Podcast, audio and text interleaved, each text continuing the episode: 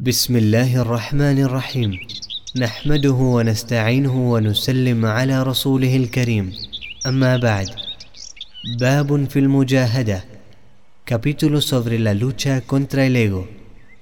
قال الله تعالى والذين جاهدوا فينا لنهدينهم سبلنا وإن الله لمع المحسنين Dice Allah subhanahu wa ta'ala A los que se esfuerzan por nosotros les guiaremos a nuestro camino. Es cierto que Allah está con los que hacen el bien. وقال تعالى واعبد ربك حتى يأتيك اليقين Dice Allah subhanahu wa ta'ala y adora a tu Señor hasta que te llegue la certeza. وقال تعالى فمن يعمل مثقال ذرة خيرا يره Dice Allah subhanahu wa ta'ala y el que haya hecho el peso de una brisna de bien lo verá. وقال تعالى وما تقدموا لأنفسكم من خير تجدوه عند الله هو خيرا وأعظم أجرا Dice Allah subhanahu wa ta'ala El bien que adelantéis en vuestro favor lo encontraréis junto a Allah Eso es mejor y posee más recompensa وقال تعالى وما تنفقوا من خير فإن الله به عليم Dice Allah subhanahu wa ta'ala el bien que gastéis Allah lo conoce. عن أبي هريرة رضي الله عنه قال قال رسول الله صلى الله عليه وسلم إن الله تعالى قال من عادى لي وليا فقد آذنته بالحرب. وما تقرب إلي عبدي بشيء أحب إلي مما افترضت عليه وما يزال عبدي يتقرب إلي بالنوافل حتى أحبه فإذا أحببته كنت سمعه الذي يسمع به وبصره الذي يبصر به ويده التي يبطش بها ورجله التي يمشي بها وإن سألني أعطيته ولئن استعاذني لأعيذنه. رواه البخاري آذنته أعلمته بأني محارب له استعاذني روي بالنون وبالباء Abu Huraira radiallahu an relató que el enviado de Allah sallallahu alayhi wa sallam narró Dijo Allah subhanahu wa ta'ala Quien combata a uno de mis aliados estará en guerra conmigo No se me acerca mi siervo con algo tan querido para mí como el cumplimiento de aquello que le he ordenado. Si mi siervo es constante en acercarse a mí con acciones voluntarias, lo amaré. Cuando lo ame, seré su oído con el que oiga, su vista con la que vea, sus manos con la que obre el bien, y sus piernas con la que camine. Lo que me pida, se lo concederé, y si busca refugio en mí, se lo daré. عن أنس رضي الله عنه عن النبي صلى الله عليه وسلم فيما يرويه عن ربه عز وجل. قال إذا تقرب العبد إلي شبرا تقربت إليه ذراعا وإذا تقرب إلي ذراعا تقربت منه باعا وإذا أتاني يمشي أتيته هرولا رواه البخاري.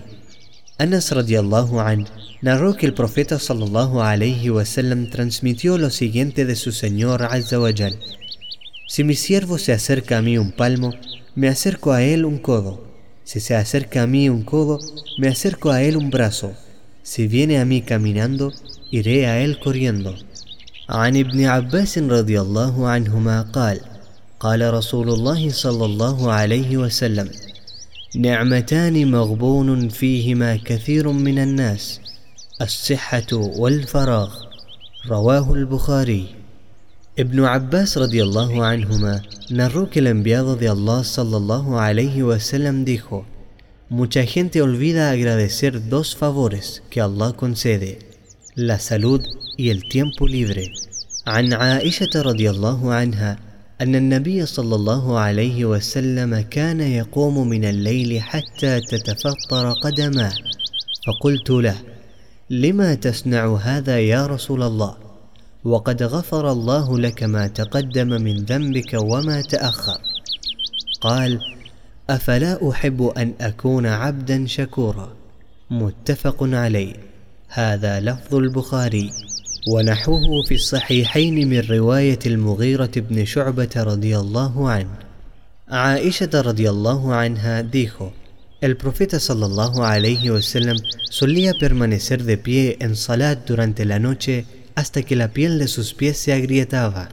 Le dije, enviado de Allah, ¿por qué haces eso? Allah te ha perdonado tus faltas pasadas y futuras. Me dijo, ¿acaso no he de ser un siervo agradecido? عن عائشة رضي الله عنها أنها قالت: كان رسول الله صلى الله عليه وسلم إذا دخل العشر أحيا الليل وأيقظ أهله وجد وشد المئزر متفق عليه Aisha radiallahu anha dijo, Cuando llegaban las últimas diez noches de Ramadán, el enviado de Allah sallallahu alayhi wasallam se esmeraba en darle vida a la noche con oraciones y también despertaba a su familia para que oraran y durante esos días se apartaba de sus esposas. عن أبي هريرة رضي الله عنه قال قال رسول الله صلى الله عليه وسلم المؤمن القوي خير وأحب إلى الله من المؤمن الضعيف وفي كل خير احرص على ما ينفعك واستعن بالله ولا تعجز وإن أصابك شيء فلا تقل لو أني فعلت كان كذا وكذا ولكن قل قدر الله وما شاء فعل فإن لو تفتح عمل الشيطان رواه مسلم Abu Huraira radiallahu an narró que el enviado de Allah sallallahu alayhi wasallam dijo: El creyente fuerte es mejor y más amado por Allah que el débil, aunque en ambos hay bien. Esmérate en aquello que ha de beneficiarte confíate en Allah y no te desanimes. Si algo te aflige, no digas, si hubiera hecho tal otra cosa, hubiese sucedido esto o aquello otro, sino que di, así lo ha decretado Allah y así sucedió, porque la expresión si hubiera abre las puertas al trabajo de Shaitan. عنه أن رسول الله صلى الله عليه وسلم قال: حجبت النار بالشهوات وحجبت الجنة بالمكاره متفق عليه أبو هريرة رضي الله عنه نروك enviado رضي الله صلى الله عليه وسلم dijo El fuego ha sido rodeado de deseos y el paraíso de dificultades.